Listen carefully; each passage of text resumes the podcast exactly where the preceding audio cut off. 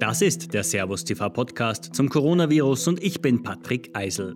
Hier bekommen Sie verschiedene Expertenmeinungen zur aktuellen Corona-Situation in Österreich und der Welt. Heute bewertet der China-Experte Professor Maximilian Mayer die strikte Vorgehensweise Chinas im Kampf gegen das Coronavirus. Außerdem beurteilt er, ob China seine Erkrankungs- und Todeszahlen während der Corona-Krise manipuliert haben könnte. Bitte entschuldigen Sie die Tonqualität, wir haben das Gespräch via Online-Stream aufgezeichnet. Also man kann klar sagen, dass da keine Vertuschung stattgefunden hat. Zunächst muss man da genau lesen. Also China hat ja nie gesagt, es sind so und so viele Covid-Fälle gestorben, sondern es geht immer um bestätigte Fälle und bestätigte Tote. Das ist schon mal ganz wichtig. Das ist ein klarer Unterschied. Ja. Und dann muss man eben die Situation angucken. Also in den ersten Ausbruchswochen, insbesondere Mitte, Ende Januar, kam es ja zu einer kompletten Überforderung des Gesundheitssystems ja, und auch eine Überforderung der politischen Entscheidungsträger und so weiter. Ähm, und dann wurde aber umgesteuert und eine ganz äh, äh klare äh, äh ganz klar durchgegriffen. Am Anfang gab es noch kaum Tests, ja, und viele Leute sind auch unversorgt und ungetestet gestorben. Deshalb sind die auch nicht mit äh, in der Statistik offensichtlich. Wir können damit davon ausgehen, dass vielleicht zwei oder ein bis 2000 mehr es Covid-Tote gegeben hat. Ja. Aber wichtig ist festzustellen, spätestens nach der zweiten Februarwoche kann man sicher sein, dass alle Fälle, also die Toten als auch die äh, äh, bestätigten Fälle der Infizierten in der Statistik drin sind. Für Zweifel an Chinas Zahlen haben Bilder aus der Krisenstadt Wuhan gesorgt, auf denen Lastwagen voll mit tausenden Urnen zu sehen waren. Also da muss man sich genau die Zahlen angucken. Ja. Also zunächst ähm, ist klar, dass Wuhan seit äh, Mitte Januar ja gar keine Urnen rausgegeben hat für irgendwen. Ja, also auch die ganz normalen Toten, ähm, äh, die ja auftreten, äh, im Durchschnitt sind es ungefähr 6.500 pro Monat in Wuhan. Ähm, äh, muss man einrechnen, dann kommen 2700 offizielle Covid-19-Tote und dann kommen die wahrscheinlich vielleicht zwei oder 2000 mehr Toten dazu, die eben nicht getestet worden sind. Dann gab es auch noch eine Grippewelle in Wuhan. Die fiel vielleicht schwächer aus, ja, also wenn man das alles so zusammenrechnet, dann kommt man auf die Zahl so 20, 25.000 circa Urnen, die es braucht, die aber alle Fälle mit, also alle Todesfälle mit einbeziehen. Ja, und in dem Sinne sind diese Zahlen eigentlich realistisch. Äh, das ist keine Vertuschung, sondern das sind die normalen Todesaufkommen, das sind die äh, offiziellen Todeszahlen, das sind die, die nicht in der offiziellen Statistik drin waren, weil es keine Tests gab. Es gab sicherlich auch Leute, die gestorben sind wegen der Unterversorgung im medizinischen System. Also die, wenn man die Mortalität sich vergleicht für Januar, Februar im Jahres- oder im Zehn-Jahres-Schnitt, dann dürfte man eine höhere Mortalität feststellen, die nicht direkt auf Covid-19 zurückzuführen ist, sondern auf den Lockdown und andere Geschichten. Insgesamt stimmen eigentlich die Zahlen ziemlich gut äh, beieinander. Man muss einfach nur genau hingucken und dann ist auch diese Idee, dass da irgendwas verborgen wird oder dass es da die Notwendigkeit gäbe für die Lokalregierung, äh, Tote zu vertuschen, also das ist einfach Unsinn. Trotzdem ist sich Professor Mayer sicher, dass China zumindest in gezielten Aktionen doch immer wieder Zahlen schönt und manipuliert. Also wir, können das ja zum Be am Beispiel äh, diskutieren, dass ähm, der zwei Wochen äh, zwischen dem 7. Januar äh, und dem 16. Äh, Januar, glaube ich, habe die Zahlen nicht mehr genau im Kopf. In dieser Zeit äh, kam es dazu, dass in Wuhan für den Zeitraum von zwei Wochen keine neuen Fälle mehr berichtet wurden, also keine zusätzlichen Infektionsfälle. Warum war das so? Äh, da kam sicherlich, da, das ist ein Fall klar, wo die Wuhaner Stadtregierung sozusagen die Zahlen manipuliert hat. Da fand der Parteikongress statt in Wuhan und typischerweise ist beim Parteikongress sozusagen muss die ganze Medienumfeld, äh, die Medienöffentlichkeit, äh, da muss alles ruhig sein, harmonisch, da darf man quasi, da darf nichts stören. Und das ist so ein Fall, äh, wo klar eben die neuen Zahlen nicht berichtet wurden, wo die Statistik immer gleich geblieben ist. Ja, und wir müssen einfach epidemiologisch ausgehen, dass es nicht der Fall war.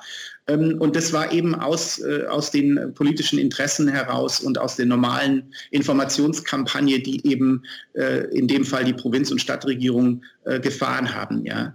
Ähm, und sowas passiert eben in China öfters. China hat ja nicht jetzt bloß wegen Covid-19 sein politisches System von Grund auf geändert. Ja. Und das ist eben ein Bestandteil des politischen Systems in China, dass man immer wieder versucht hat, vor allem auf lokaler Ebene, aber teilweise auch auf höherer Ebene, Provinzebene, zum Beispiel bei großen Katastrophen, bei irgendwelchen äh, Vorfällen, alles Mögliche zu verheimlichen. Ja? Und ähm, es gibt auch viel Zensur in China äh, ähm, äh, und das macht es natürlich schwieriger für die Medien, danach zu bohren. Ähm, gucken Sie sich nur die Zahlen vom GDP an, äh, also vom Bruttosozialprodukt in China. Das ist sehr kompliziert zu verstehen. Dafür braucht man sehr viel Fachwissen und Kenntnisse, um das einzuschätzen, was diese Zahlen zu bedeuten haben. Das ist bei Covid-19 auch, wird sich jetzt nicht grundlegend ändern. Das heißt aber nicht, dass sozusagen wir jetzt der ganzen Statistik, die wir jetzt haben, misstrauen könnten. Ganz im Gegenteil. Dazu muss man sagen, dass jetzt speziell für diese Covid-19-Pandemie es so ist, dass durchaus auch in China Zeitungen exzellent investigativ berichtet haben, auch aus Wuhan. Ähm, und Insgesamt für die Pandemie muss man also sagen, dass trotz der Propaganda, die stattfindet natürlich, und trotz der, des großen politischen Ausschlachtens äh, von dem, das ist immer Teil des Systems, ja, das ist einfach sozusagen der Normalzustand, dass trotzdem aber insgesamt äh, China außerordentlich offen und transparent äh, damit umgegangen ist und dass wir mit anderen Worten alle wesentlichen Daten und, und Informationen, die wir brauchen, um die Lehren von dieser, von den Erfahrungen mit der Pandemie in China zu ziehen, die haben wir. Die Zahlen, die aus China kommen, sind ziemlich gut. Wir können die ja auch vergleichen mit Korea. Ja, also wir können die statistisch abgleichen. Ähm, und äh, insgesamt sieht es ziemlich kohärent aus. Professor Mayer kritisiert deshalb, dass viele Menschen China grundsätzlich mit Misstrauen begegnen. Das hat sicherlich zu tun damit, dass wir äh, nach wie vor auf China als Entwicklungsland runterblicken, dass wir denken, China ist so ein ganz anderes System, die sind autoritär, die sind kommunistisch, die sind hinterher. Da gibt es eine wahnsinnige Verzerrung der Wahrnehmung. China ist eine sehr moderne, unglaublich technologisch entwickelte Gesellschaft. Ähm, China ist auch sehr pluralistisch. Ja, ist, natürlich gibt es die Partei, natürlich gibt es Zensur, aber das Land ist viel reicher an Stimmen, an, an, an Wissen, an Fachkenntnissen. Äh, China ist unglaublich innovativ geworden. Die ganze Reaktion, nicht nur Chinas, sondern Asiens auch, auf den Covid-19 muss ein Weckruf sein an unsere Gesellschaften, aufzuhören, ähm, durch diese äh, Systembrille, äh, Systembrille zu blicken nach China, sondern einfach mal Zahlen, Daten, Fakten aufzunehmen und weniger mit Vorurteilen zu operieren, sondern lieber mit äh, hingehen, sich's angucken, lernen dabei. Ähm, und das heißt nicht, dass man China kopieren sollte. Das heißt auch nicht, dass man die kommunistische Partei gut finden muss. Aber das heißt, dass man ähm, die Entwicklung des Landes insgesamt viel, viel ernster, viel, viel sachlicher, viel, viel ausgewogener sehen muss, ähm, aus unserem eigenen Interesse. Dass China noch gefährdet ist, plötzlich von einer zweiten Corona-Welle überrollt zu werden, das schließt Professor Mayer aus. China hat den Virus im Griff, da, da können wir auf jeden Fall davon ausgehen. Übrigens auch nicht nur China, sondern alle Länder, die die SARS-Erfahrung haben. Ja? Weil diese Länder, warum haben die den im Griff? Weil die von vornherein gar niemals auf Durchseuchung gesetzt haben, auch nicht auf Verlangsamung oder irgendwas, sondern die haben von vornherein darauf gesetzt, den systematisch so schnell wie möglich einzudämmen, und zwar total. Werden die, Länder das schaffen? Ich glaube, die, die haben das schon bewiesen, dass sie das können. Das heißt, auch, es kann ein kleines Aufflackern geben, 50 Fälle, 100 Fälle, das ist absolut möglich, aber die werden diese Fälle sofort finden und isolieren. Und ähm, das ist eine unglaubliche Leistung, die sich auch erklärt aus der bitteren Erfahrung mit SARS.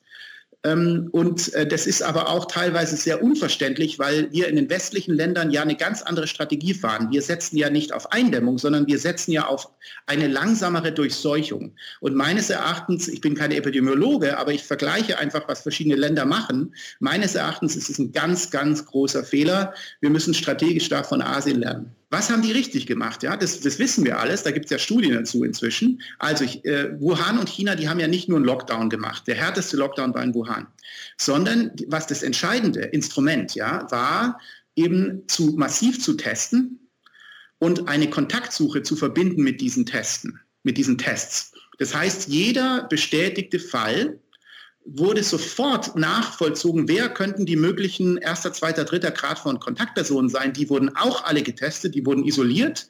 Ähm, äh, und so wurde das durchgezogen. Nach den Daten, die wir von der chinesischen Regierung haben, über 600.000 solche Kontaktsuchen wurden durchgeführt.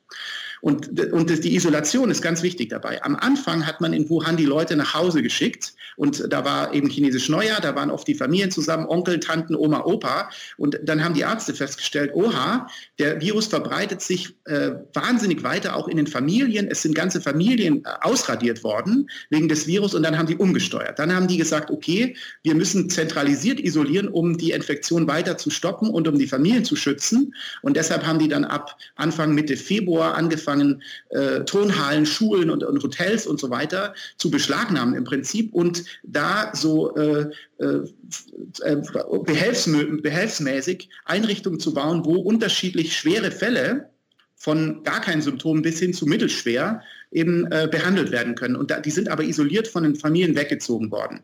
Und diese, und dann gab es natürlich auch noch die, die Ver Verwendung von Apps, die Verwendung von Big Data und so weiter. All diese Maßnahmen zusammen erklären, wieso China, aber nicht nur China, sondern zum Beispiel auch Südkorea in der Lage waren, diese großen Ausbruch, den die hatten, einzudämmen. Was wir hier in Europa bislang machen, ist ja nur der Lockdown. Der bringt was. Ja, vielleicht sind wir bei der Reproduktionsrate jetzt bei 1,2 oder 1 Prozent ungefähr, aber das reicht nicht, um das wirklich auszudrücken. Ja, um eine komplette Unterdrückung zu machen.